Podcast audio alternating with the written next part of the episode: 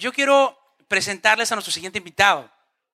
Él trabaja en la Conferencia Episcopal de los Estados Unidos y está a cargo de, eh, la, de la comunidad hispana, se los voy a poner así en esas palabras, de la comunidad hispana católica eh, a nivel de los Estados Unidos, de parte de la Conferencia Episcopal, ¿verdad? USCCCB, ¿no?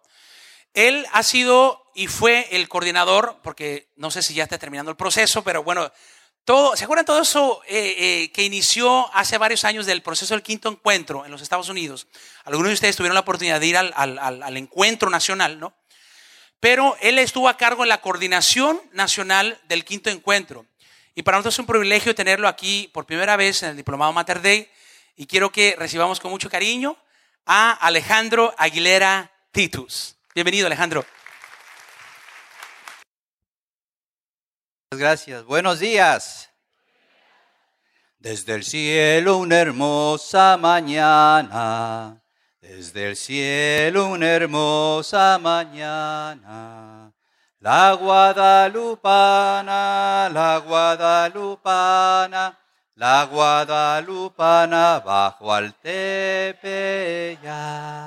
Qué alegría estar aquí con ustedes. De veras es un placer, Lalo y tu equipo. Muchas gracias por invitarme. He escuchado mucho de este programa y aquí estoy con ustedes. De veras.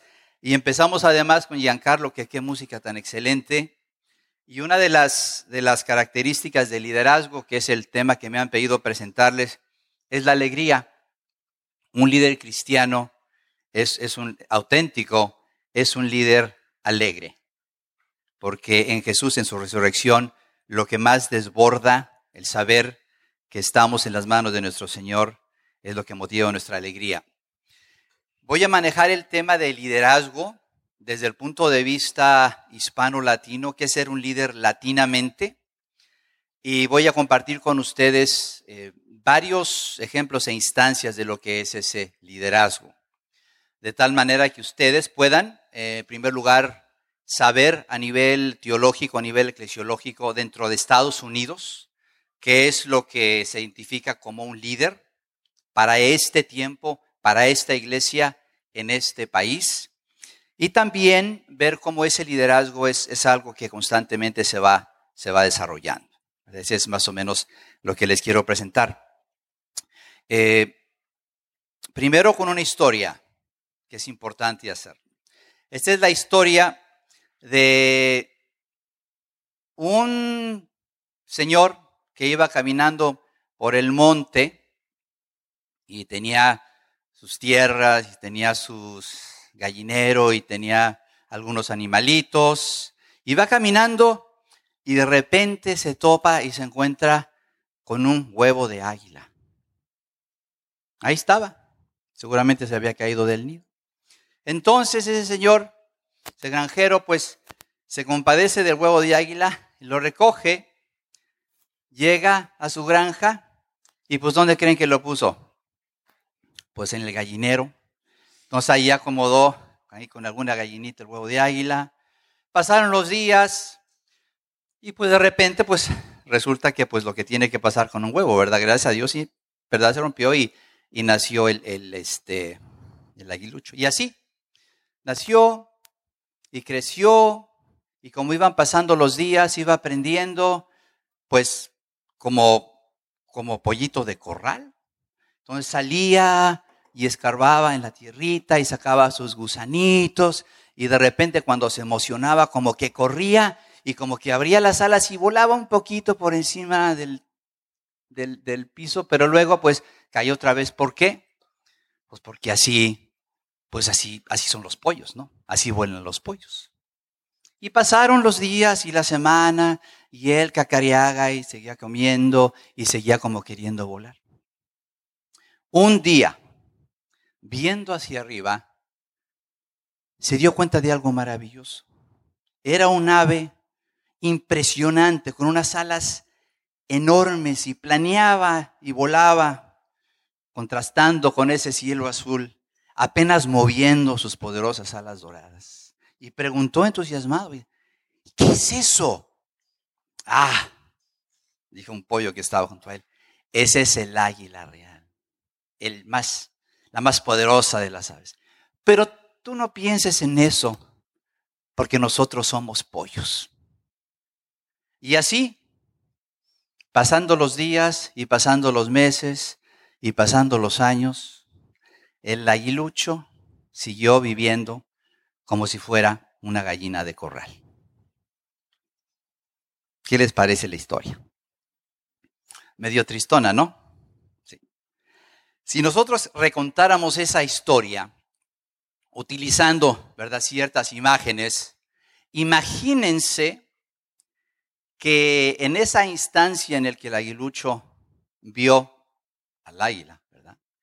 Si esa águila real hubiera planeado por encima del gallinero y de repente hubiera aterrizado ahí en medio de la terracería del gallinero y se hubiera acercado caminando al aguilucho y le hubiera dicho, tú no eres un pollo de corral, tú eres un águila.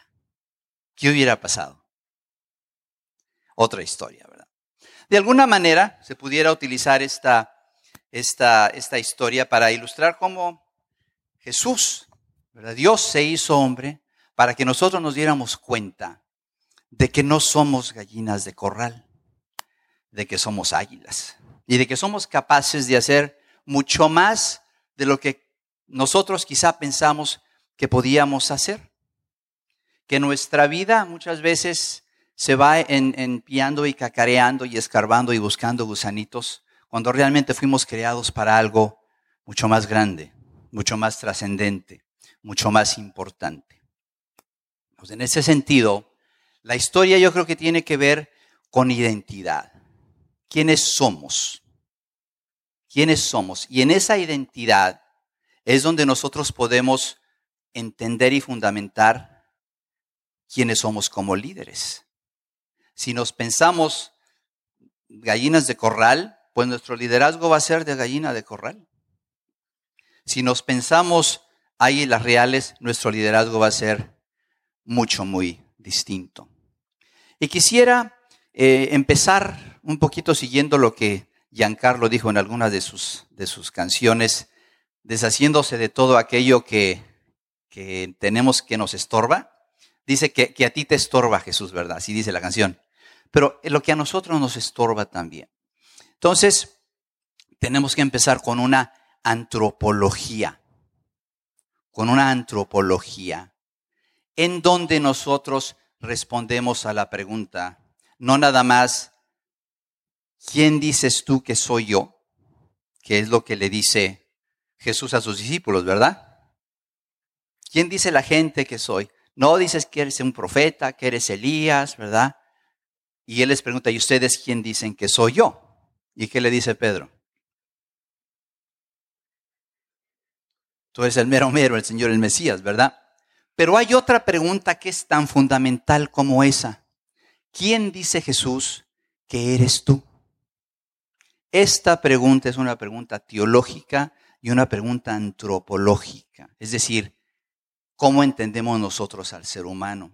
Y si yo les dijera, si yo te preguntara, ¿quién eres tú? ¿Qué cualidades tienes? ¿Qué dirías? ¿Cómo te definirías? ¿Cómo te ves? ¿Cómo te ves a ti mismo? ¿Cómo te ves a través de los ojos de Jesús? Sobre todo en un mundo donde la gente constantemente nos está empollando. Queremos hablar un poquito de inglés, ¿no?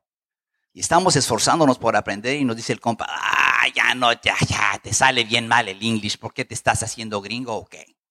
Empollado, ¿verdad? Tú eres pollo, tú no, tú no puedes hablar inglés, tú eres pollo. Y tantas instancias en las que nosotros a veces, cuando queremos surgir, cuando queremos proyectar algo más de acuerdo con lo que realmente somos, como que viene alguien y nos trata de apachurrar, ¿no? Entonces es muy importante el estar consciente de que no somos pollos y no dejarnos empollar por los demás. Y sobre todo, no empollar a los otros. La primera característica de un líder es, ese líder sabe quién es yo les pregunto, ¿cuáles son los estereotipos que se dicen de los hispanos? ¿Quiénes somos para este país muchas veces? Para las noticias, ¿Quiénes somos? ¿Cómo nos definen? Criminales, ¿qué más? Dormilones, ¿qué más?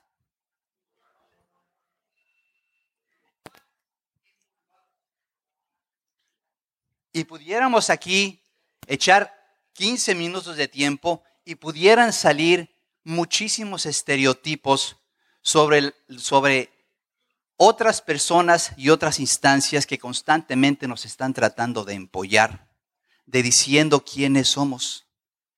Y tratan de que nos veamos a través de sus ojos. Eso es fundamental que nosotros lo tengamos en cuenta. Toda esa carga nosotros la tenemos en los hombros y nuestros hijos también. Es, es lo que se llama, es lo que se llama la narrativa de la mentira aquello que se dice de nosotros como pueblo y como personas, de parte de personas que nos ven como pollos y quieren que sigamos siendo pollos. Eso es muy importante. Ese es nuestro contexto sociocultural, económico y político en este país. Y es importante reconocerlo. Todos esos estereotipos que se hablan de nosotros. Pero nosotros sabemos que no somos así, ¿verdad? A pesar de que pues todos fallamos, obviamente. Si yo les preguntara a ustedes, díganme ahora, díganme algunas de las características de Jesús. ¿Cómo es Jesús? Amoroso, ¿qué más? Fiel, ¿qué más? ¿Eh? Valiente, ¿qué más? Amoroso, sanador, justo, y nosotros pudiéramos también seguir por muchos minutos tratando de nombrar todas las características y cualidades que tiene Jesús de Nazaret. Sin darnos cuenta de que esas mismas cualidades y características son las que Jesús ve en nosotros. Nosotros fuimos creados a imagen y semejanza de Dios con todas las cualidades y capacidades del ser humano, que es un ser que está llamado a compartir, no nada más en el amor de Dios, sino también como compartir en su divinidad y en su santidad. Y nosotros muchas veces nos vemos cortos de eso. Entonces es muy importante que nosotros nos veamos a través de los ojos de Jesús, a través de la narrativa de la redención hay cuatro cosas que todos hemos sufrido. Todos hemos sido humillados, todos hemos sido amenazados, hemos sido aislados y algunos de nosotros hemos sufrido violencia. Y esas cosas muchas veces nos ayudan a vernos a nosotros mismos como seres heridos y como seres que por esa herida nos sentimos incapaces de amar otra vez o de perdonar, o de alegrarnos, o de aprender, de superarnos, ¿no es cierto? Todas esas cosas que, son tan humanas son redimidas por el Señor. Y nos invita el Señor constantemente a vernos a través de sus ojos.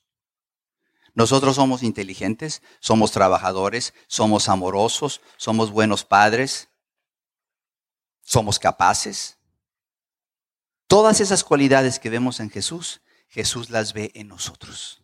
Es cuestión de darnos cuenta de que no somos gallinas de corral, somos águilas. Y para eso es muy importante que le recordemos eso a otros y dejar que otros nos recuerden eso también. Hay una frase que me gusta mucho que dice que un amigo es el que conoce tu canción y te la canta cuando a ti se te olvida.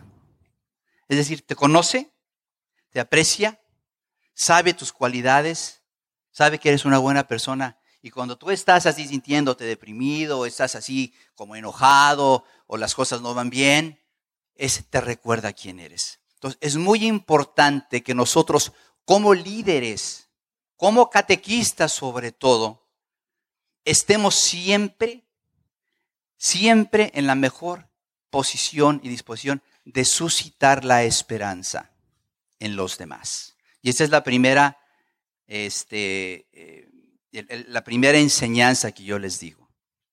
Un catequista es aquella persona que siempre está dispuesta a suscitar la esperanza en los demás. Que cuando se topan contigo en el salón de clase o en la tienda o en el trabajo, en donde sea, la gente al interactuar contigo se siente un poquito más esperanzada y un poquito más alegre. Ese es el signo inconfundible de que tú estás siendo eh, un testigo del amor de Dios. Entonces, esa es eh, la primera enseñanza a la luz de la, de la historia y de este mensaje.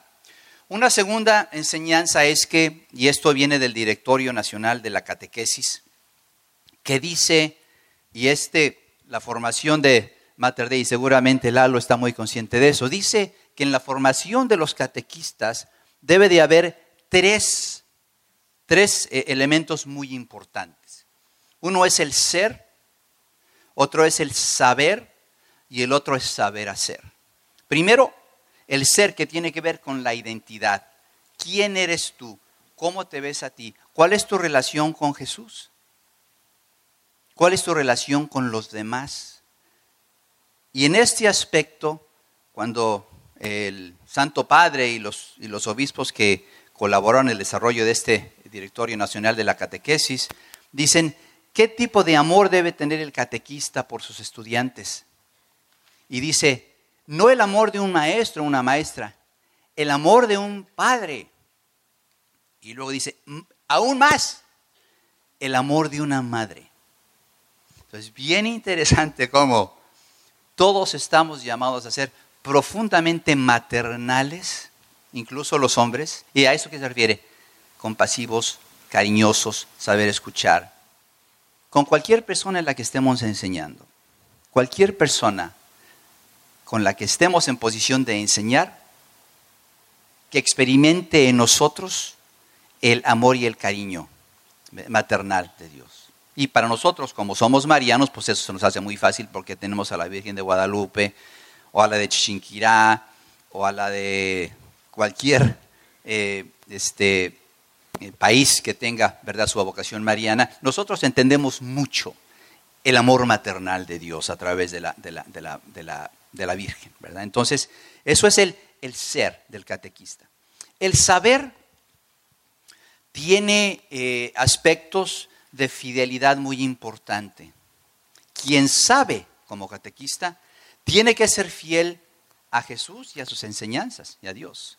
Tú estás ahí para enseñar las enseñanzas de Jesús, no las tuyas. Obviamente, en el mejor de los casos, el catequista por excelencia es aquel que sus enseñanzas están en perfecta sintonía con las de quién? Con las de Jesús. Pero como todavía estamos en proceso nosotros de santidad, hay que ser fieles al mensaje de Jesús. Esa es la primera fidelidad. Pero hay otra segunda fidelidad. Hay que ser fieles a las personas a las que estamos enseñando. ¿Y eso qué tiene? que ¿Cómo, se entiende? Que tú cuando le enseñas ya sea a tu hijo o a tu hija o, o a un grupo de, jóvenes en la catequesis o un grupo de adultos, yo aquí con ustedes, debo tener un profundo respeto por su proceso. Yo no puedo imponerles mi espiritualidad y mi manera de ver o entender a Dios. Y si ustedes tienen alguna duda sobre Dios, yo no estoy aquí para aplastarte y decirte, pues qué tonto eres o te falta la fe, porque todo no estoy siendo un buen catequista, estoy centrándome en mí mismo. El buen catequista es el que da espacio para la duda del hijo para la duda del esposo, para la duda del estudiante. ¿Por qué? Porque la duda en el proceso de fe es la duda de esa persona y esa persona tiene que encontrar la respuesta en su vida y en su tiempo. Entonces tiene que haber un, un profundo respeto por los procesos de aprendizaje y de desarrollo de los catequizandos, es decir, de aquellos que están siendo catequizados. ¿Se entiende esto? El ser, el saber y el saber hacer tiene que ver con una serie de habilidades y de técnicas que nosotros debemos manejar para poder ser buenos catequistas, para poder ser buenos maestros. Lo que menos le interesa ahorita a un joven es a talking head, ¿verdad? Que estoy diciendo yo ahorita, ¿no? Alguien que nada más esté hablando constantemente, sobre todo con los jóvenes, después de tres segundos se acabó el cuento. Entonces, quien trabaja con los jóvenes en la catequesis tiene que ser muy hábil en manejar distintas metodologías, distintos medios para poder mantener la atención de los jóvenes, que no es fácil, y, ayudarlos a to engage, ¿verdad? Que, a, que se, a que se involucren en, en, la conversación que tú quieres llevar. Entonces, el ser, el saber y el saber hacer son, son muy importantes. Les voy a presentar esta mañana, eh, desde el punto de liderazgo, qué es lo que propone el Papa Francisco desde el punto de vista de, cualidades de líder, pero también de metodología. Eh, ¿Qué es lo que dice él? Ah, ¿Cómo es que nosotros podemos ser discípulos misioneros? ¿Cómo podemos ser catequistas? ¿Qué características debemos tener? Y lo voy a poner dentro del contexto de Estados Unidos, eh, de tal manera que podamos tener unos ejemplos concretos. ¿Listos para arrancar? Y aquí sí se puede ver la pantalla, ¿verdad? Eh, ¿Se puede apagar la luz? ¿Nada más la de aquí o no? La, la palabra que pongo aquí es Jesús fascina. ¿Por qué? Porque sobre todo para los que los trabajan con jóvenes, si ustedes leen las Sagradas Escrituras, lo que hace Jesús es fascinar a la gente. Hace de lo bueno algo atractivo. Incluso los que no están de acuerdo con Él, se quedan fascinados por sus obras, por sus palabras, por cómo se relaciona con los demás. Esa fascinación, yo diría, es lo que, nos, lo que le pasa al buen catequista. Yo les pregunto, ¿a ustedes les ha tocado que de repente están ante alguien, ya sea en, en una situación de enseñanza o en cualquier otro lugar, y están platicando ustedes con ellos, o con él, o con ella? Esto generalmente pasa de uno a uno, ¿verdad? Y de repente ustedes se quedan con la impresión de que esa persona se sintió en la presencia de Dios con ustedes. ¿Les ha pasado eso? Que la gente experimentó la presencia de Dios en su vida por medio de ustedes. ¿Les ha pasado eso? Hacen la mano. Eso, cuando ustedes eh, realmente están comunicando ese amor de Jesús, están fascinando a esa persona con ese amor de Jesús. Y el Papa Francisco habla de cómo es esta metodología que se, que se puede seguir. Y es en lo que me voy a, lo que me voy a enfocar ahorita. En, en su exhortación apostólica, La alegría del Evangelio, Evangelii Gaudium, en el número 24, el Papa Francisco dice que hay cinco pasos que nosotros podemos tener como guías para poder crear una cultura del encuentro, para poder ser discípulos misioneros. La nueva evangelización de la que habló Juan Pablo II y luego Benedicto XVI y el mismo Papa Francisco, el Papa Francisco también le dice como la cultura del encuentro. Entonces, cuando yo hablo aquí de crear una cultura del encuentro, estoy hablando de la nueva evangelización. Y dice que hay cinco pasos fundamentales que, se toman para poder lograr ser un discípulo misionero y crear una cultura del encuentro. El primero es primeriar, que es una palabra que se inventó el Papa Francisco. No, no, no, no existe en el, en el, diccionario de la lengua española. Y, quiere decir tomar la iniciativa, dar el primer paso sin miedo. Eh, ayer yo fui primeriado por, ah, por ah, Rolando. Él no me conocía, él me fue a recoger al aeropuerto y fue acompañado por Prudencio y me esperó y me llamó y me llevaron a comer y luego me trajeron para acá. Me amó, me, me primerió, este, y pues obviamente pues yo fui el beneficiario de eso, ¿no? Qué bueno. Entonces, es una, manera, es una manera muy bonita de tomar ese primer paso de iniciativa de acercamiento, ¿verdad? Claro que ese es un ministerio que él tenía, pero me di cuenta que ayer lo estaba haciendo por primera vez. Así es que, Rolando, ¿dónde estás? muchas gracias, un aplauso para Rolando, ¿verdad? Y también a Prudencio, que iba con él acompañándolo. ¿Dónde estás, Prudencio? Por allá. Muy bien. Entonces, eh, ese es un primer paso. El segundo paso es involucrarse. Una vez que nosotros tomamos ese primer paso, nos involucramos, es decir, nos ponemos en los zapatos del otro, no involucrarnos para el chisme, ¿verdad? Involucrarnos para hacer de, la situación o del problema o del reto de esa persona también algo nuestro, ¿verdad? Un tercer paso es acompañar, que es lo que estaba haciendo Prudencio ayer con, con Rolando, ¿verdad? Era acompañarlo para que Rolando pudiera hacer su ministerio bien. El cuarto es fructificar, porque cuando se dan esos primeros tres pasos, entonces empiezan a surgir los frutos. Y el último es festejar o celebrar, que nosotros lo hacemos como hispanos a la menor provocación, no nos cuesta trabajo, ¿verdad? Pero también hay que ver cómo, cómo se hace a la manera de Jesús. Entonces, estos cinco pasos, que es una metodología, están reflejadas en las escrituras. Se ven muy fácil en lo que es el pasaje del camino de Maús. Y es lo que vamos a ver ahorita junto con otros ejemplos, porque ¿de quién es mejor aprender cómo ser discípulos misioneros? Pues de Jesús. Pero en esa metodología también hay un liderazgo, hay ciertas cualidades de liderazgo.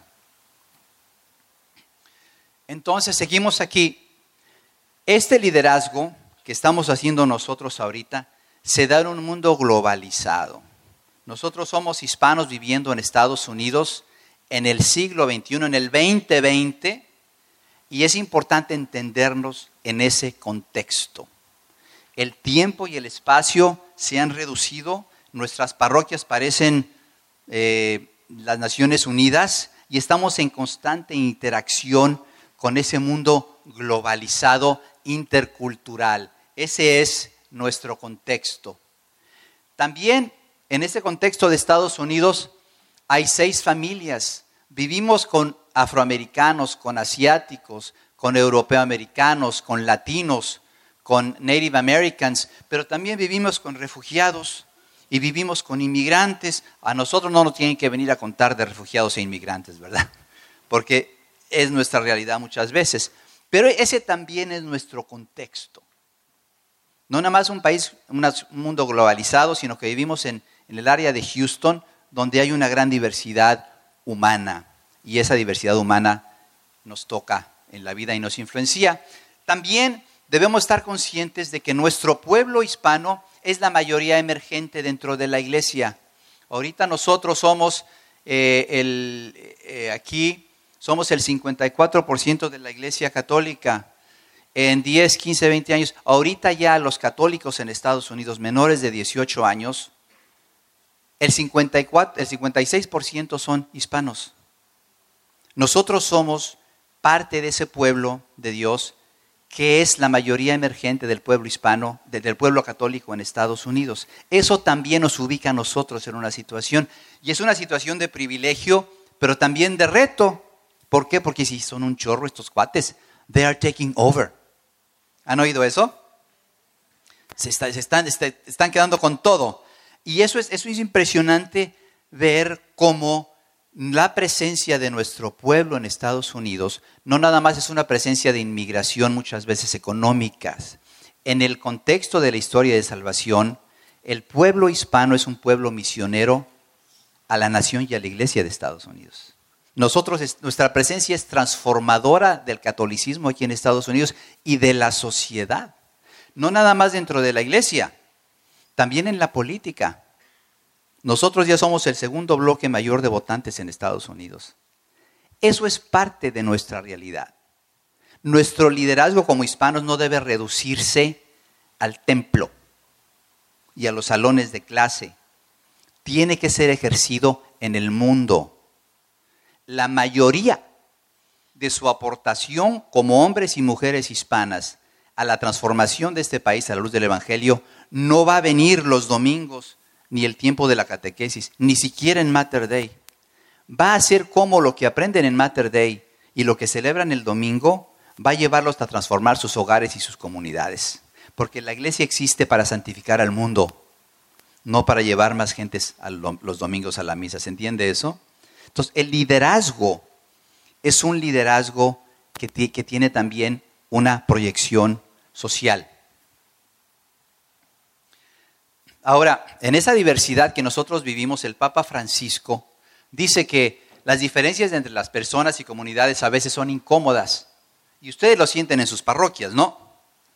Eh, tratamos eh, por muchos medios de no toparnos con los que no son hispanos, ¿verdad? Eh, les damos la vuelta. ¿Por qué? Nos vemos saliendo y entrando del parqueadero, pero hasta ahí. ¿Por qué? Porque crea cierta incomodidad.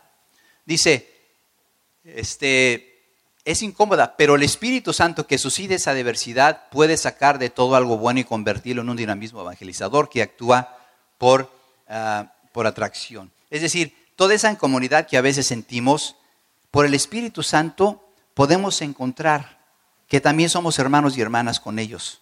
Es uno de los grandes retos a nuestro liderazgo.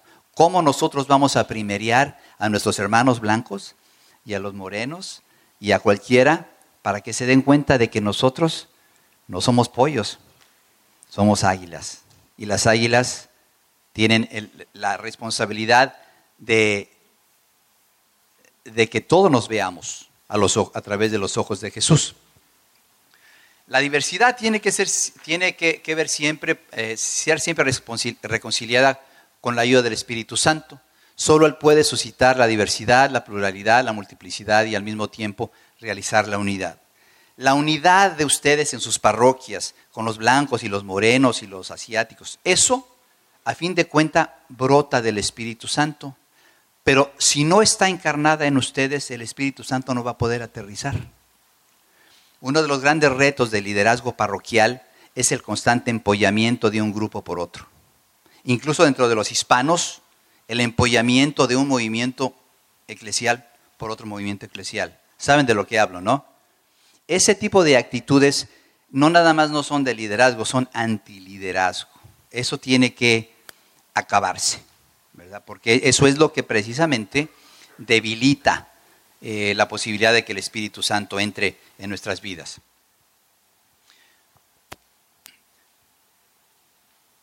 Eh, en estudios recientes dicen que en el año 2000 había 22% de las parroquias que eran compartidas, es decir, donde hay por lo menos misas en dos idiomas. Yo vengo de una parroquia compartida que tiene misas en inglés, en español, en francés y en el contexto afroamericano.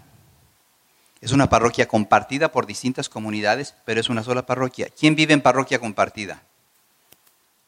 Es nuestro mundo, es nuestro contexto eclesial, la parroquia compartida. En el año 2010 era el 33% y ahorita está en el 39%. Es decir, con cada año que pase va a haber más parroquias como las de ustedes. Y dentro de esas parroquias, ¿qué tipo de liderazgo van a ofrecer los hispanos en esas parroquias? ¿Qué tipo de liderazgo van a ofrecer? Ese es un reto, ¿eh? Dentro de la comunidad hispana y más allá de la comunidad hispana. Hacia el final de la segunda presentación voy a hablar un poquito más sobre esto, porque hay muchos niveles de liderazgo dentro de la iglesia.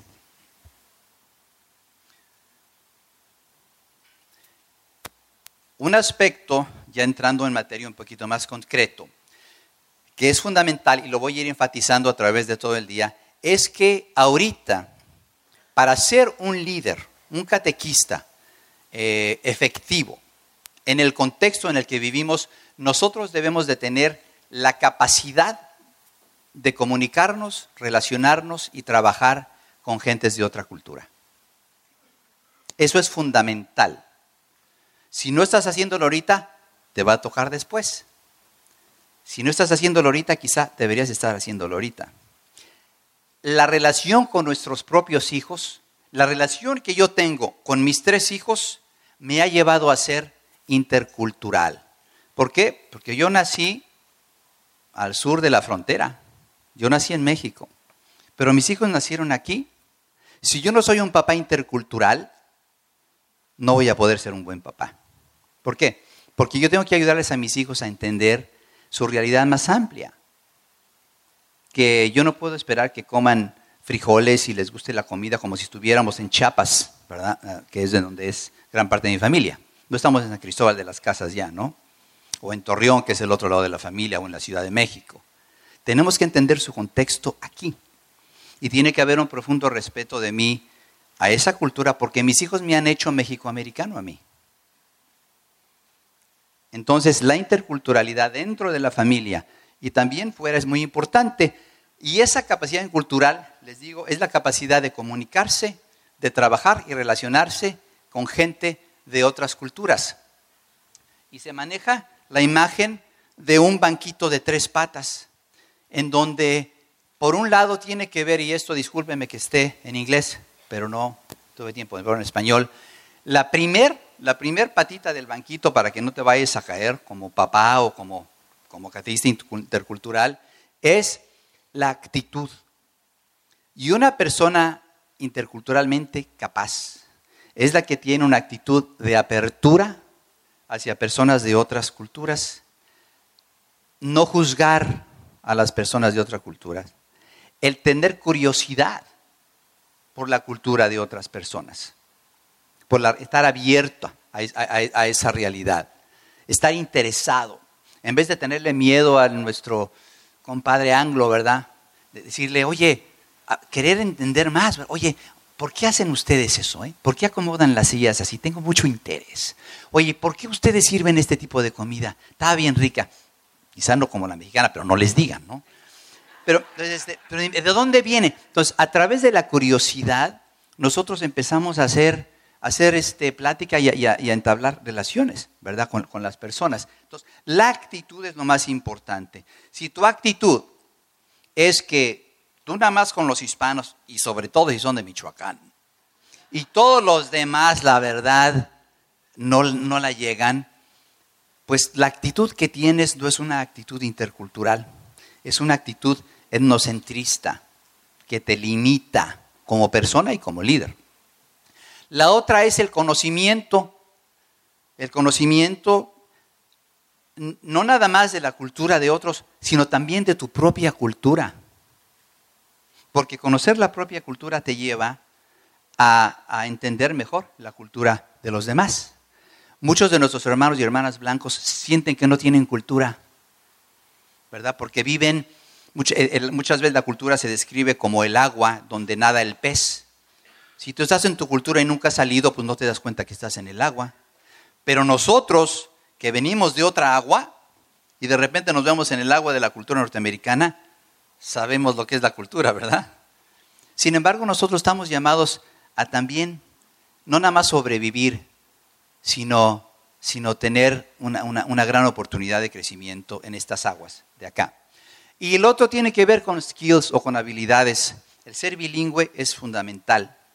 El, ah, el, ser capaz de analizar y de entender por qué distintas culturas hacen las cosas de distintas maneras, de distintas maneras es muy bueno. En términos, por ejemplo, de movimientos eclesiales, si tú eres cursillista, y nunca te ha interesado ni te interesará ver por qué, cómo hace Emaús sus cosas, eso te está limitando. No te está haciendo fuerte, te está debilitando. Debilitando tu capacidad de conocer e interactuar con otras personas y otros líderes. Y eso es una característica que debe quedar atrás. ¿Vamos bien? Ok. Entonces, en el primeriar para ver nosotros en el pasaje de Emaús, Jesús primerea a esos discípulos que van caminando a Emaús porque da el primer paso. ¿Y cómo da el primer paso? Yendo a donde están ellos.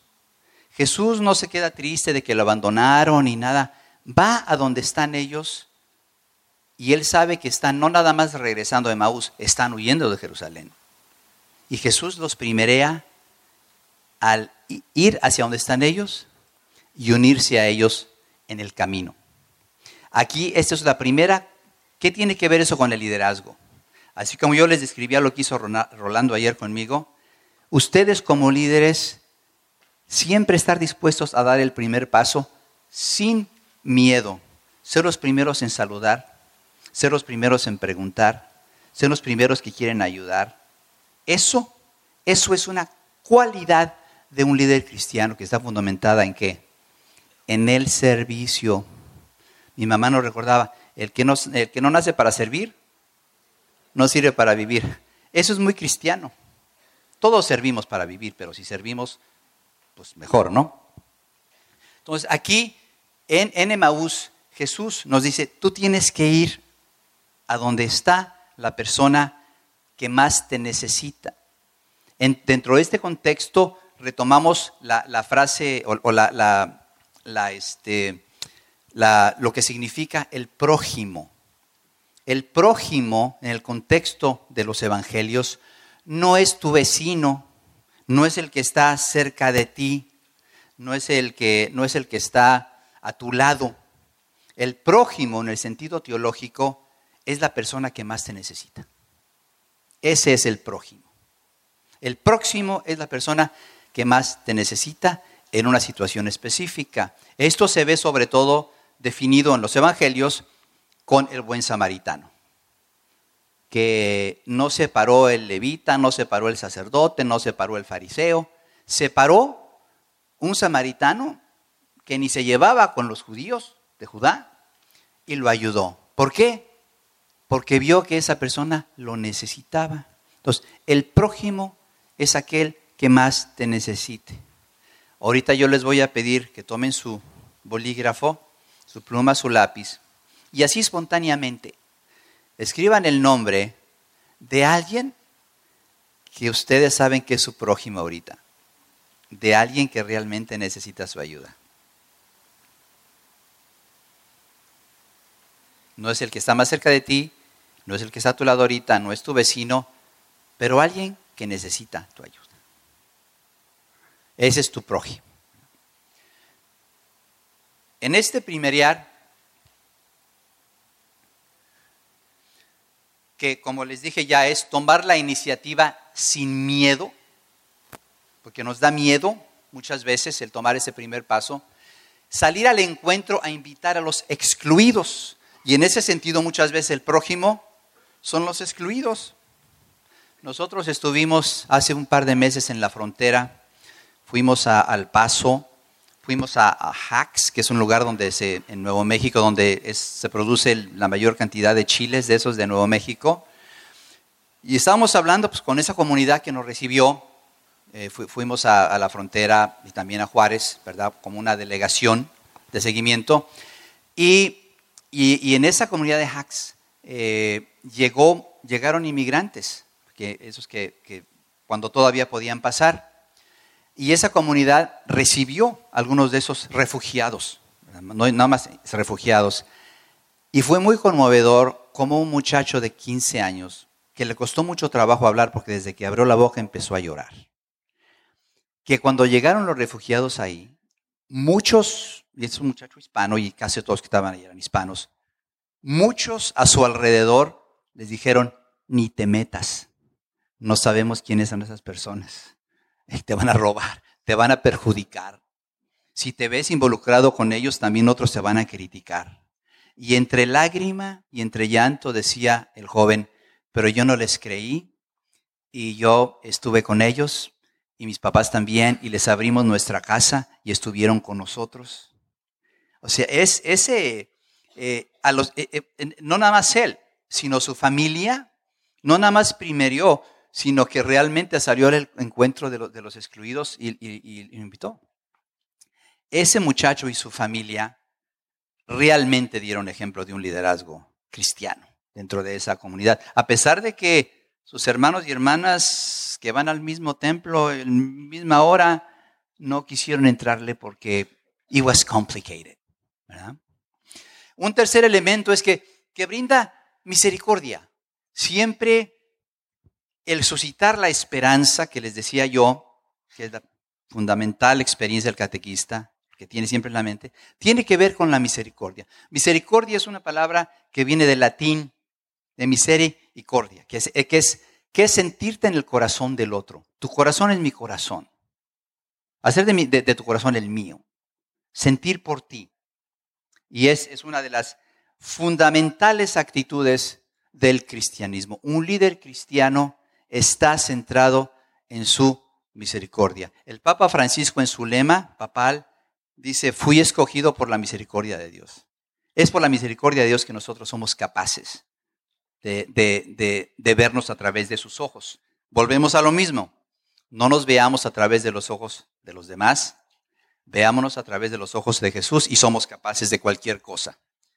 Ah, y aquí también estoy manejando imágenes de la Biblia católica de la, de la familia, que después les voy a seguir hablando de esta, pero es una familia que yo soy el editor de esta familia y reunía un grupo de personas que trabajan la pastoral familiar para poder elaborar una Biblia que pudieran trabajar, ¿verdad? Y estas imágenes son, son de ahí. Aquí vemos, por ejemplo, la imagen de, eh, de tomar la iniciativa y estas son imágenes del nacimiento y luego del envío.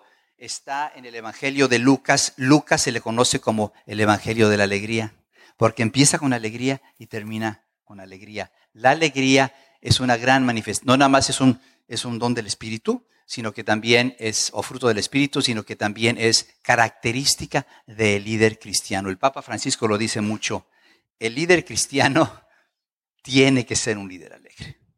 No, no un líder que siempre esté sonriendo, pero un líder que es capaz de sentir y comunicar la alegría. Ah, eh, en tu ministerio, ¿verdad? Pudiéramos preguntar, ¿Cuál es el primer paso que puedes dar en, tu ministerio? No tenemos tiempo ahorita para este proceso, pero, pero si ustedes tuvieran que dar un primer paso en su ministerio, ¿a quién, a, quién van a primeriar? ¿Verdad? Y eso pues tómenlo en cuenta.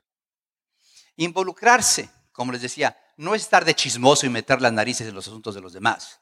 Es realmente meterte en los zapatos del otro. Tiene que hablar con la empatía.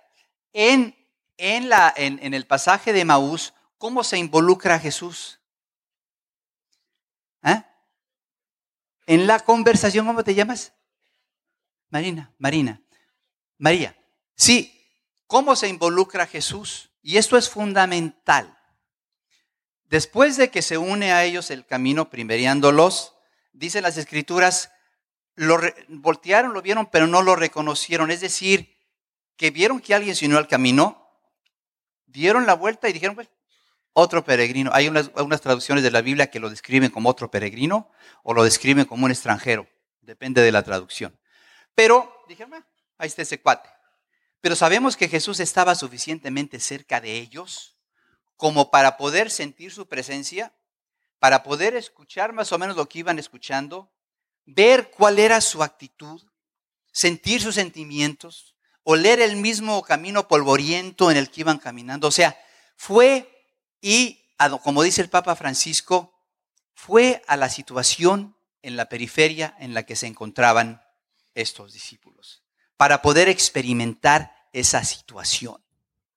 Cuando fuimos al paso hace dos meses, llevamos a muchas personas y obispos que nunca habían estado en la frontera y fueron transformados por esa presencia como ningún sermón los hubiera podido transformar. ¿Por qué? Porque estuvieron ahí, respirando, viendo, comiendo toda esa misma realidad.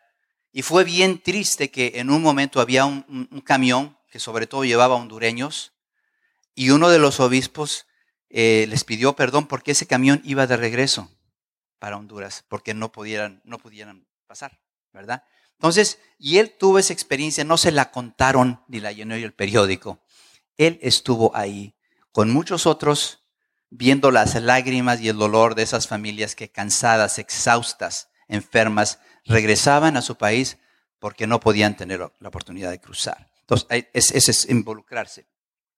Jesús se involucra, pero no se involucra y además de una manera muy, muy sutil. No llega y dice, ¿Por qué me abandonaron? Yo soy el Señor, no me reconocen tan ciegos. Se involucra en la realidad de ellos. Pone atención, se interesa, está en cercanía y luego les pregunta, ¿de qué van hablando por el camino con tanta tristeza? Es con una pregunta. Y este es otra cualidad del líder. El buen líder es don preguntón o preguntona, no es don hablador. Un buen líder se reconoce por la, por la manera en cómo hace las preguntas interesándose por los demás. Nosotros a veces pensamos que el líder es el que siempre está hablando y el que habla más bonito.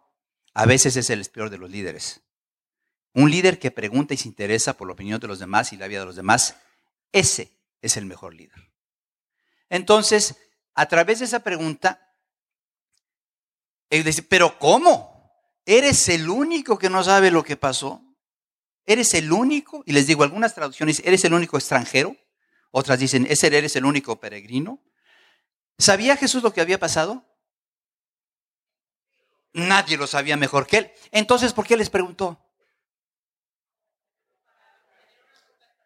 Para tener una conversación, ¿cómo te llamas? Blanca. Entonces, sí. ¿Por qué? Porque a Jesús no le interesa echarles el rollo. Lo que les interesa es escuchar la experiencia y acompañar a estos peregrinos en su situación. Y le pregunto, ¿acaso no eres el único que no sabe qué cosas? No nada más pregunta, sino cuando le dicen, eres el único que no, ¿qué cosas? Es fascinante lo que Jesús, es fascina a estos discípulos eso y los deja. Y además muestra un profundo respeto, porque esos peregrinos, eh, y lo dicen, y es que le empiezan a contar y le echan todo el rollo, es que Jesús de Nazaret, que nosotros pensábamos que era el Mesías, que nos iba a salvar, y que nuestros propios líderes lo han condenado y, él tenía, era bien visto a través, eh, ante Dios y ante eh, los líderes, pero ve aquí que, que ha muerto y luego estas mujeres nos han confundido todavía más porque nos dijeron que la tumba estaba vacía. ¿Te acuerdas de ese rollo, verdad? Entonces ellos, pues ahora sí, abren su corazón a este extraño y le dicen todas aquellas cosas. ¿Y Jesús qué es lo que hace? Escucha, escucha, escucha escucha. Si yo les dijera cuál es la cualidad más importante de un líder, es saber escuchar a los demás. Como padre, como esposo, como vecino, porque solamente el que sabe escuchar puede entender. Y solamente el que puede entender puede encontrar las respuestas adecuadas a las situaciones que uno enfrenta. Les voy a contar un cuentito, un cuentito una experiencia que yo tuve. Jonathan, mi hijo, que tendría unos cinco años, su cumpleaños, pues el papá le compra una pelota de, de soccer, obviamente, ¿no? Está jugando, estamos ahí en la casa, ¿verdad? Y, este, y de repente entra Jonathan, pero bañado en lágrimas. El vecinito le había quitado la pelota. Entonces, ay, pues, eh, y, pero eh, bañado en lágrimas. ¿Cuál es mi primera reacción como padre? mendigo muchachito, ¿verdad? Y pues me voy a parar y voy a eh, quitarle la pelota y voy a insultarlo y le voy a... ¿Quién sabe? ¿Por qué? Porque estoy, estoy actuando como pollo, como gallina de corral. O sea, sale desde mi herida, desde todas esas experiencias negativas, salen estas reacciones, estos patrones de conducta. ¿Quién va a tratar así a mi hijo? Pero bueno, entonces yo, después de haber tomado una clase así como como las que ustedes toman aquí en Mater Day, pues poquito más inteligentito, poquito más sabio.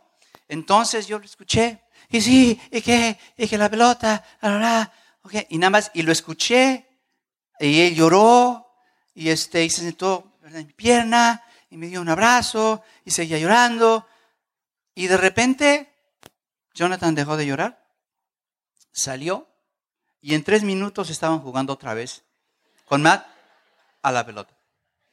Y se evitó que yo me hubiera peleado con el papá de Matt, que es mi vecino, y entre él quizá 15 años después, todavía la herida de esa confrontación ah, hubiera echado por tierra la, la relación.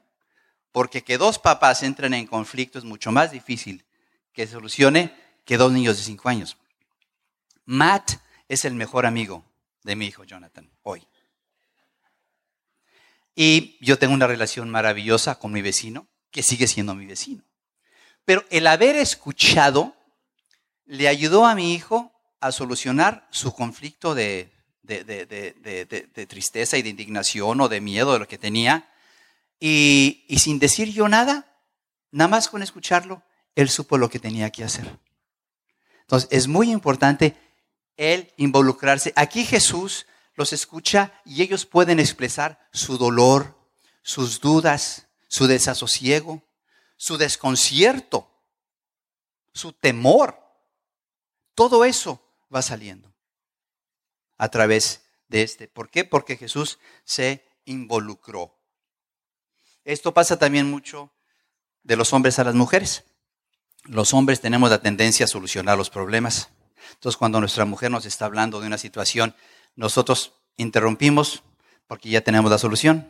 ¿Y cuántas veces nos han dicho, lo que quiero es que me escuches, no que me soluciones el problema? Amén. Hombres, tenemos que ponernos más abusados. No quiere decir que no haya mujeres que también hagan eso, ¿verdad? Pero sobre todo a los hombres como que nos queda un poquito más ese, ese, ese reto. Involucrarse. ¿Y qué es lo que dice el Papa Francisco para definirlo? Dice, Jesús lava los pies de sus discípulos. Es involucrarse de una manera de servirlos. Después del camino era customarios, llegas a un lugar, Jesús lava los pies. Jesús también se involucra limpiando el templo. Es una manera también de involucrarse.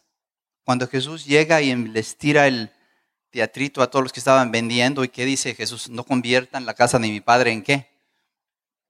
En cueva de ladrones. Entonces ahí Jesús se involucró y eso lo llevó a, lo llevó a tener problemas. ¿eh? Así como este muchacho que yo les contaba, él se involucró y lo vieron mal. Y no sé cómo lo hayan tratado sus compañeritos o qué hayan dicho de él. Pero él, él no tuvo miedo. Entonces, uh, dice aquí el Papa Francisco que los evangelizadores, los líderes cristianos, los buenos sacerdotes, son los que tienen olor a oveja. Huelen a sus ovejas. ¿Por qué? Porque caminan con su pueblo. Caminan con su pueblo. No nada más hablan de él. O le hablan a su pueblo, caminan con él. Eso es involucrarse. Las ilustraciones me fascinan, por cierto. Uh, ok, ¿cómo podemos involucrarnos? Acompañar. Acompañar es una palabra que, pues, común y significa muchas cosas. En este contexto, la defino desde el punto de vista teológico. El acompañamiento es una, es una, es una manera de, de describir y entender lo que hace Jesús en la manera de su liderazgo y a lo que estamos llamados nosotros a hacer eh, en nuestro ministerio, en nuestras familias y en nuestra vida. Saber acompañar al otro, caminar a su lado en su realidad, para dentro de ese contexto poder suscitar la esperanza. ¿Para qué? Para el acompañamiento que hizo Prudencio ayer, que, pues, que estaba ahí, que venía, no iba de adorno nada más, iba porque Rolando era la primera vez que hacía eso y él estaba ahí para ayudarlo, para decirle por dónde y, y para motivarlo, ¿verdad? Esa, esa es, una, una, buena expresión, un buen ejemplo de lo que es el acompañamiento. Y lo hacía desde el punto de vista ministerial. ¿Por qué? Porque no lo criticó, lo trató siempre con cariño, o sea, conscientemente de lo que estaba haciendo él en acompañar, era algo muy importante. O sea, es, a eso me refiero yo. El acompañamiento a nivel teológico y a nivel eclesiológico tiene que ver con todo el esfuerzo que los líderes en la iglesia debemos de hacer de caminar en solidaridad con nuestro pueblo. En Emaús, el acompañamiento ya se empezó a expresar en, en el involucrarse, pero luego Jesús también llegó un momento en que les dice, ah, qué duritos de cabeza son. Y se los dijo con cariño, ¿verdad? Este, ¿acaso que no sabían ustedes que esto tenía que pasar? Y entonces, dice la escritura, les empezó a contar desde los profetas, ¿verdad? El significado de todos aquellos acontecimientos que habían pasado. Y es bien interesante cómo toda esa misma muerte, esa misma crucifixión, ese dolor, esa traición, ese juicio, todos esos hechos quedaron ahí, pero vistos a través ah, de, de la palabra de Dios, entendidos de una manera totalmente distinta. Y eso es lo que hace para nosotros la palabra de Dios.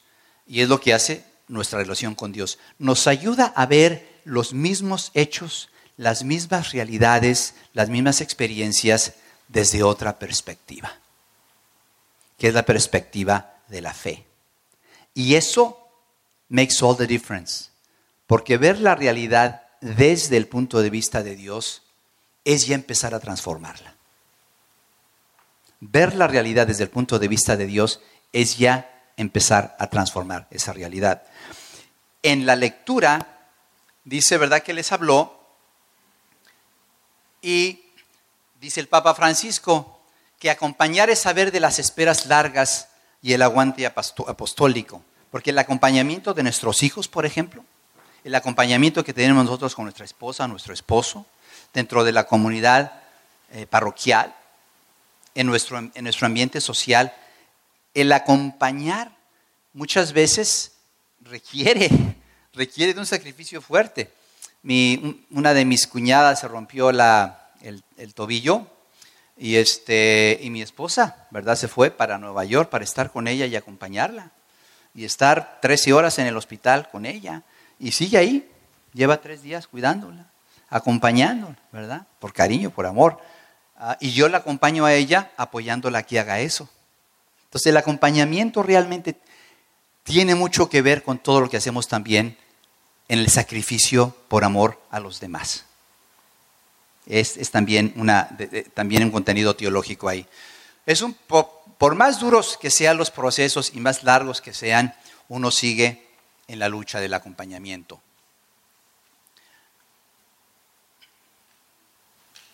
¿Vamos bien? Y en ese sentido, para hablar de cualidades de líderes, quien sabe acompañar tiene un profundo sentido de la solidaridad. Y la solidaridad la define Juan Pablo II, quien realmente la, elevó como si fuera una de las virtudes cardinales. ¿Ustedes ya hablaron, ya hablaron de las virtudes cardinales? ¿Por acá? Está bien. Porque hay cuatro virtudes. Hay, hay, tres virtudes teologales. ¿Las conocen? La fe, la esperanza y la caridad. Hay cuatro virtudes, virtudes cardinales. ¿Quién se las sabe? Muy bien, María Guadalupe. A ver, ¿cuáles son? Templanza, fortaleza, justicia. Y prudencia. Ya les había dado yo aquí con prudencia una pista, ¿verdad? Te la sabes muy bien. Entonces, estas, estas virtudes eh, cardinales, Juan Pablo II, la solidaridad, habló tanto de ella que se entendió como una de ellas, ¿no? La solidaridad es aquel esfuerzo consistente de hacer de la dificultad del otro la tuya y acompañarlo, ¿verdad? En, esa es un esfuerzo constante. el, fructificar es parte que se da de una manera espontánea dentro de lo que son los procesos de conversión cristiana, ¿verdad? Es ya el fruto de los primeros pasos. ¿Cuáles fueron los primeros pasos?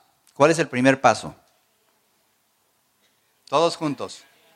El segundo, involucrarse. El tercero. El cuarto es fructificar. Y aquí, dentro de lo que es la lectura del eh, evento de, de Maús, nosotros nos damos cuenta de que después de que ellos se, se desahogan y después de que Jesús les habla, ¿qué es lo que surge entre Jesús y estos caminantes?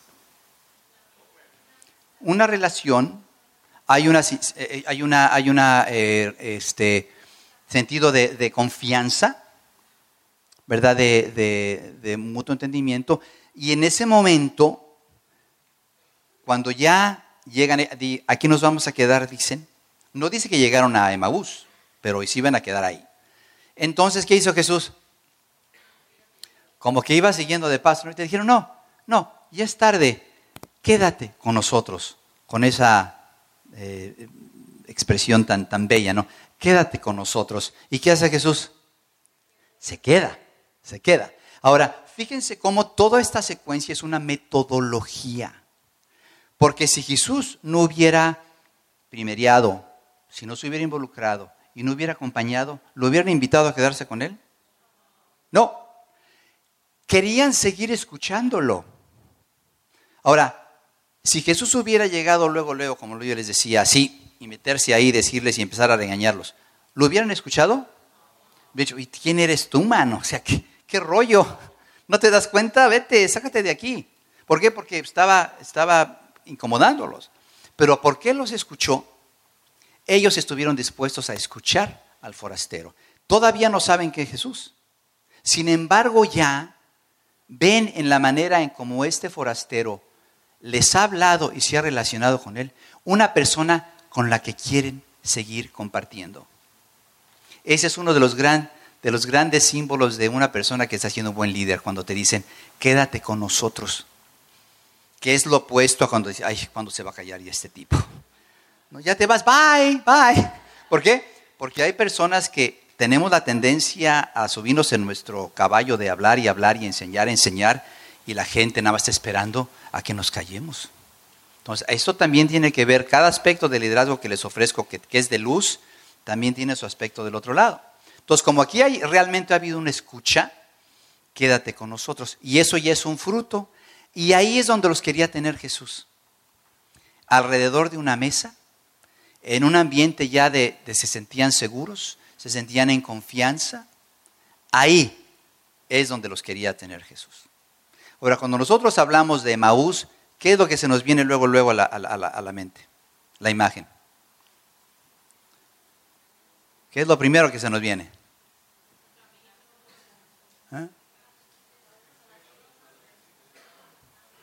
A mí se me, siempre se me veía la fracción del pan, donde lo veían.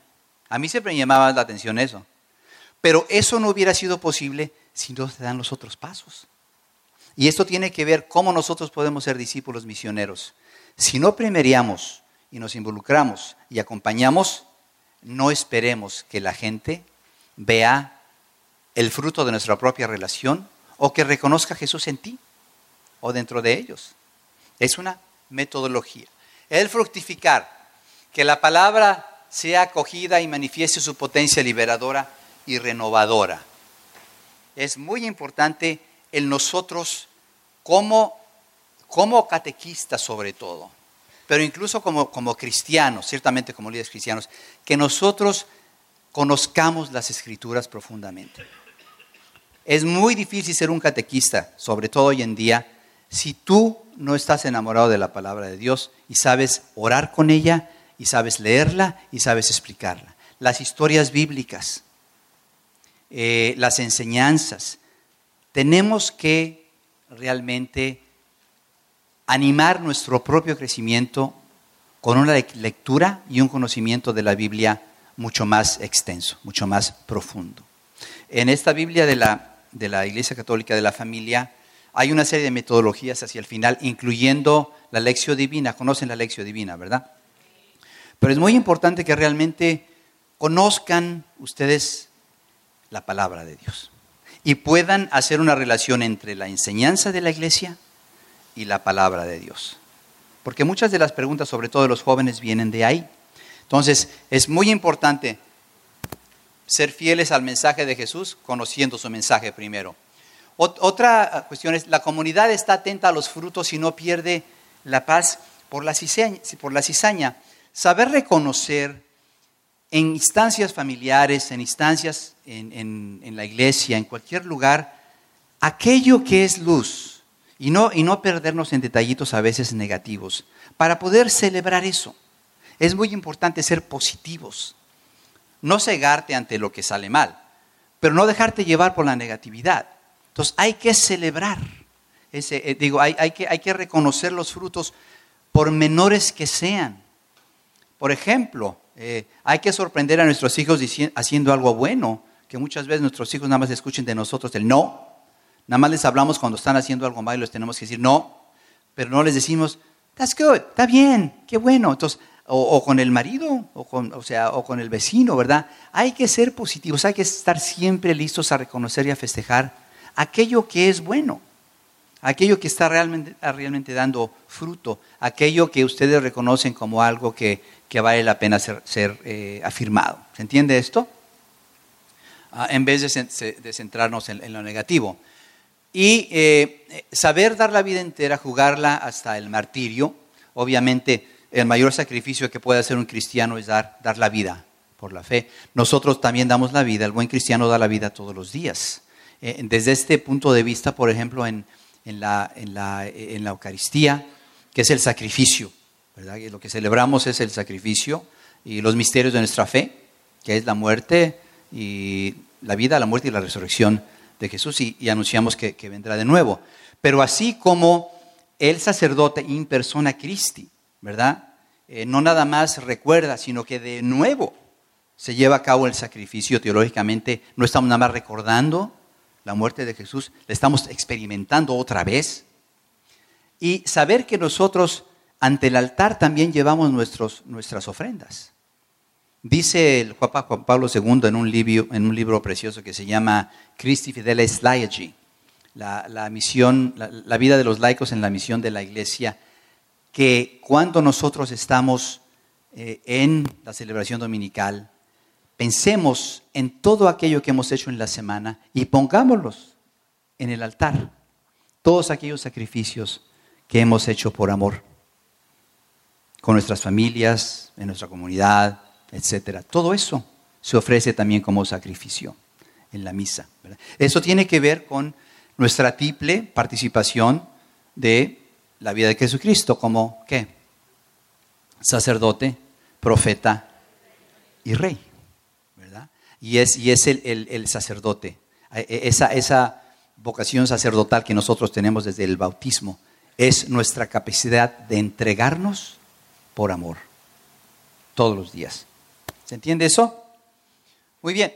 Entonces ya en el fructificar ah, vemos en, aquí en, en, el mismo Emaús cómo le piden que se quede y luego cuando están alrededor de la mesa, que es en donde con ese fruto de esa relación, de ese acompañamiento, de ese liderazgo ejercido, eh, ya pueden eh, dar ese siguiente paso que es el reconocer a Jesús en la, en la fracción del pan,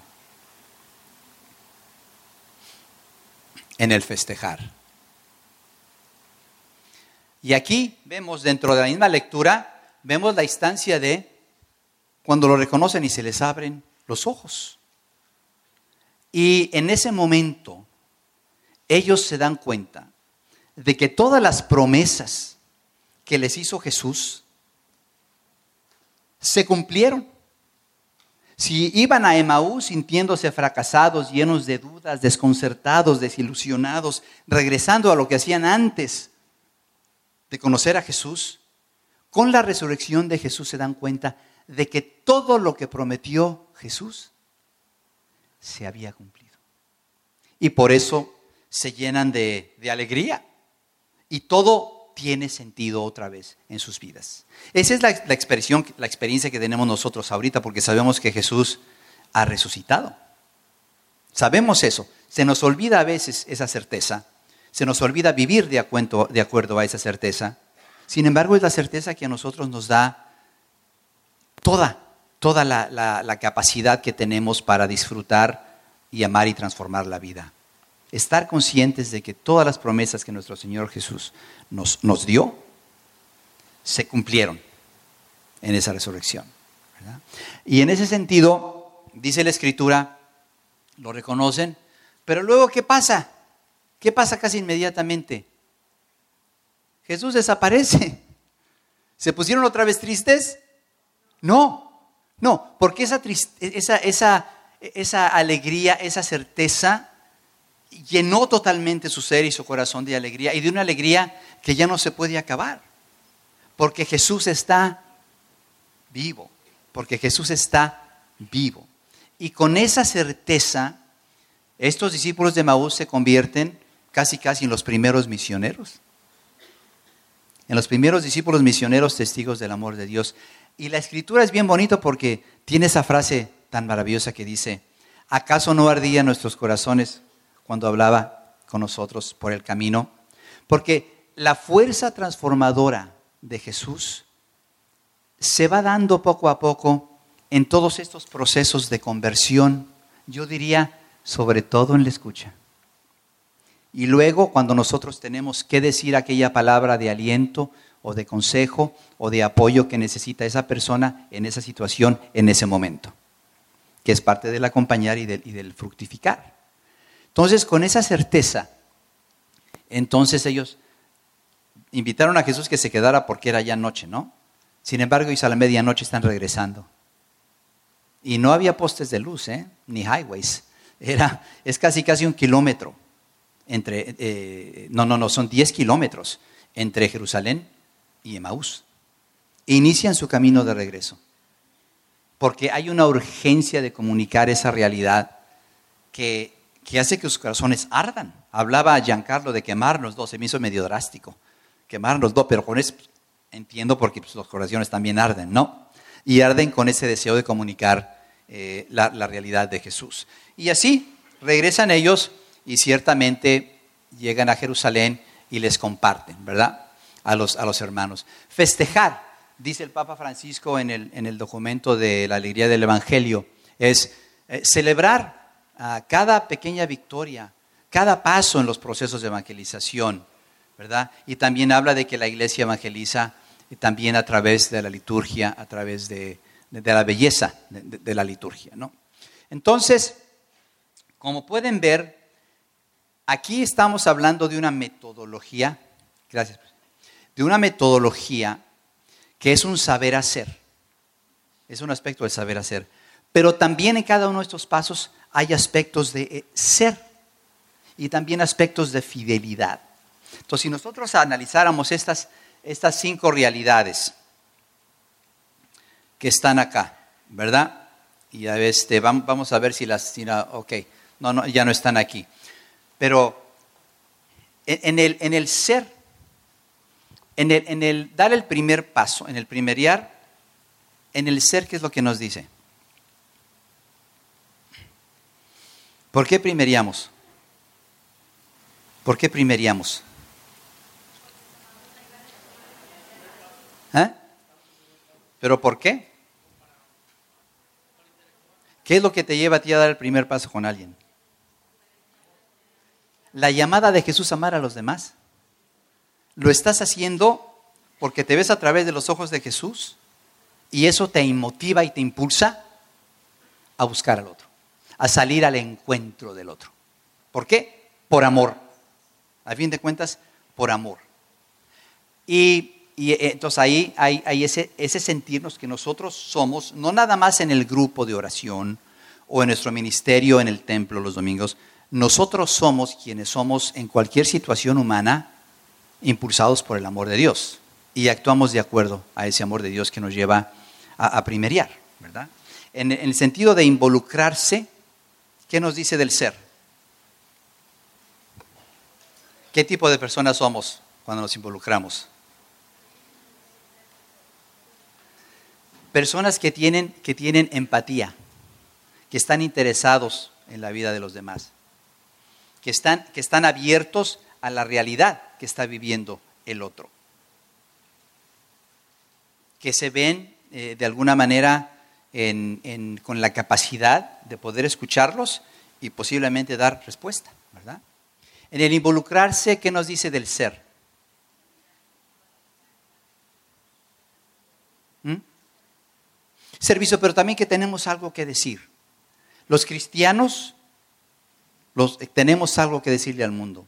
Y, tenemos, y ese mensaje que, que damos, obviamente, suscita la esperanza. Y además, vernos a nosotros y, entender la historia como la entiende Jesús nos lleva a entender las situaciones desde un punto de vista distinto. Y eso es, es, el cristiano, por su relación con Jesús y por el conocimiento de las promesas de Jesús, nos lleva a entender la vida y los hechos de una manera distinta y a comunicar esa realidad. ¿Se entiende esto? Nosotros debemos de ver la realidad de una manera distinta que fascina a las personas. Oye, es que qué situación tan difícil estás viviendo y cómo puedes tú aguantar. Yo trabajo para la conferencia episcopal. Llevo 23 años trabajando ahí. Con todo lo del abuso, todo eso, ¿verdad? Que es una, es una situación muy difícil y a veces muy desconcertante. Y a veces a mí me pregunta la gente, oye Alejandro, ¿y cómo tú puedes trabajar ahí? cuando hay todas esas realidades. Y obviamente se entiende que pues, son muy pocos los que hacen eso, pero, pero crean todo un ambiente, ¿verdad? ¿Cómo puedes, cómo, puedes, ¿Cómo puedes estar ahí y no agüitarte? ¿Cómo puedes estar ahí y, y, si no, pues mejor me voy a otro lugar porque esta cosa ya se complicó mucho? ¿Qué es lo que me mantiene ahí? La capacidad de entender la realidad humana y la historia a través de los ojos de Jesús. De ver esa realidad de tal manera que, yo llego a otras conclusiones, ¿verdad? y lo veo como algo muy positivo. Ah, en términos de, ya nos queda nada más cinco minutitos más, entonces voy a terminar eh, enfatizando sobre todo el, dos aspectos. En el saber, en el saber. ¿Se acuerdan las dos fidelidades? ¿Fidelidad a quién? Al mensaje de Jesús, que ahorita ya se los platiqué yo. Fidelidad a los cinco movimientos de la metodología de Jesús y, y también fidelidad a las personas con las que están tratando. Eso es fundamental, fundamental. Hay una crisis de transmisión de la fe ahorita. Esta crisis de transmisión de la fe de una generación a la otra está afectando a Estados Unidos desde hace 30 años muy fuerte. Y a Latinoamérica también.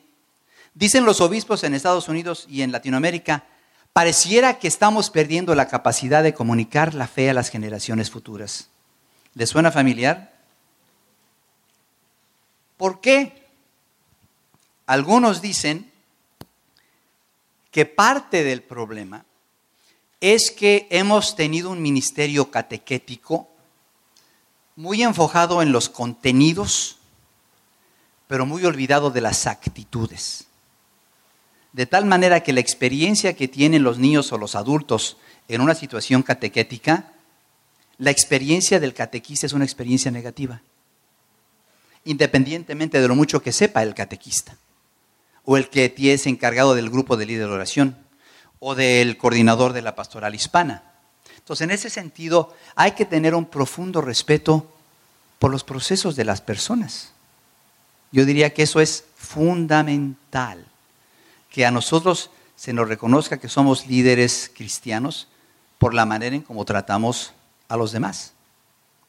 Y en términos de las metodologías, enfatizar de nuevo que nosotros cuando nos relacionamos, sobre todo en el contexto catequético, pero también en la vida cotidiana, es muy importante que centremos mucha de nuestra atención en el escucha y que nos convenzcamos que el escuchar quizá es la habilidad más importante de un líder.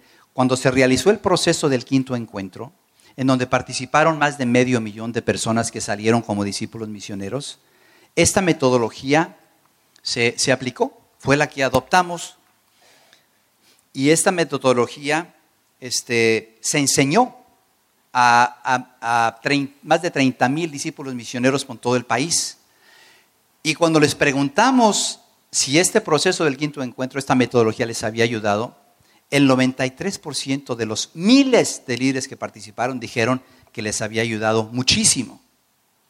Y luego eh, cuando preguntamos, ¿y qué fue lo que más te ayudó a ti como líder en esta experiencia de, de ser discípulo misionero? Y la gran mayoría dijo, aprendí a escuchar. Lo más importante, mi experiencia más positiva y rica como discípulo misionero fue que yo aprendí a escuchar. Esa metodología fue tan exitosa que los obispos nos pidieron hacer un libro basado en esta metodología que pudiera ser utilizado por cualquier grupo en la iglesia.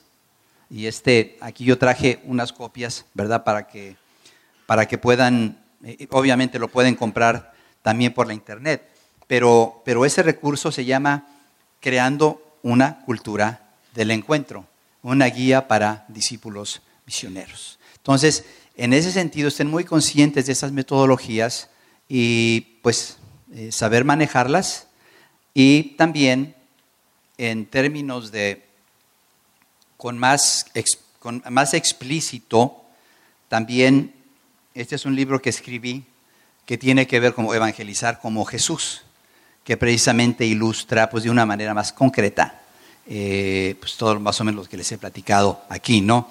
Entonces hay estos recursos que ustedes pueden ver para, para, para su propia pues, continuidad, ¿no? Pero entonces, aquí les va, en estos un minuto que me queda, a ver si tuvimos éxito. Todos, pero juntos. ¿eh? ¿Cuál es el primer paso? El segundo. El tercero. El cuarto. El quinto. Ok. Es importante ser. ¿Y cuál es, y cuál es quizá la misión más importante de un catequista? Lo más, la más importante actividad es escuchar. La misión más importante, ¿cuál es? Suscitar la esperanza.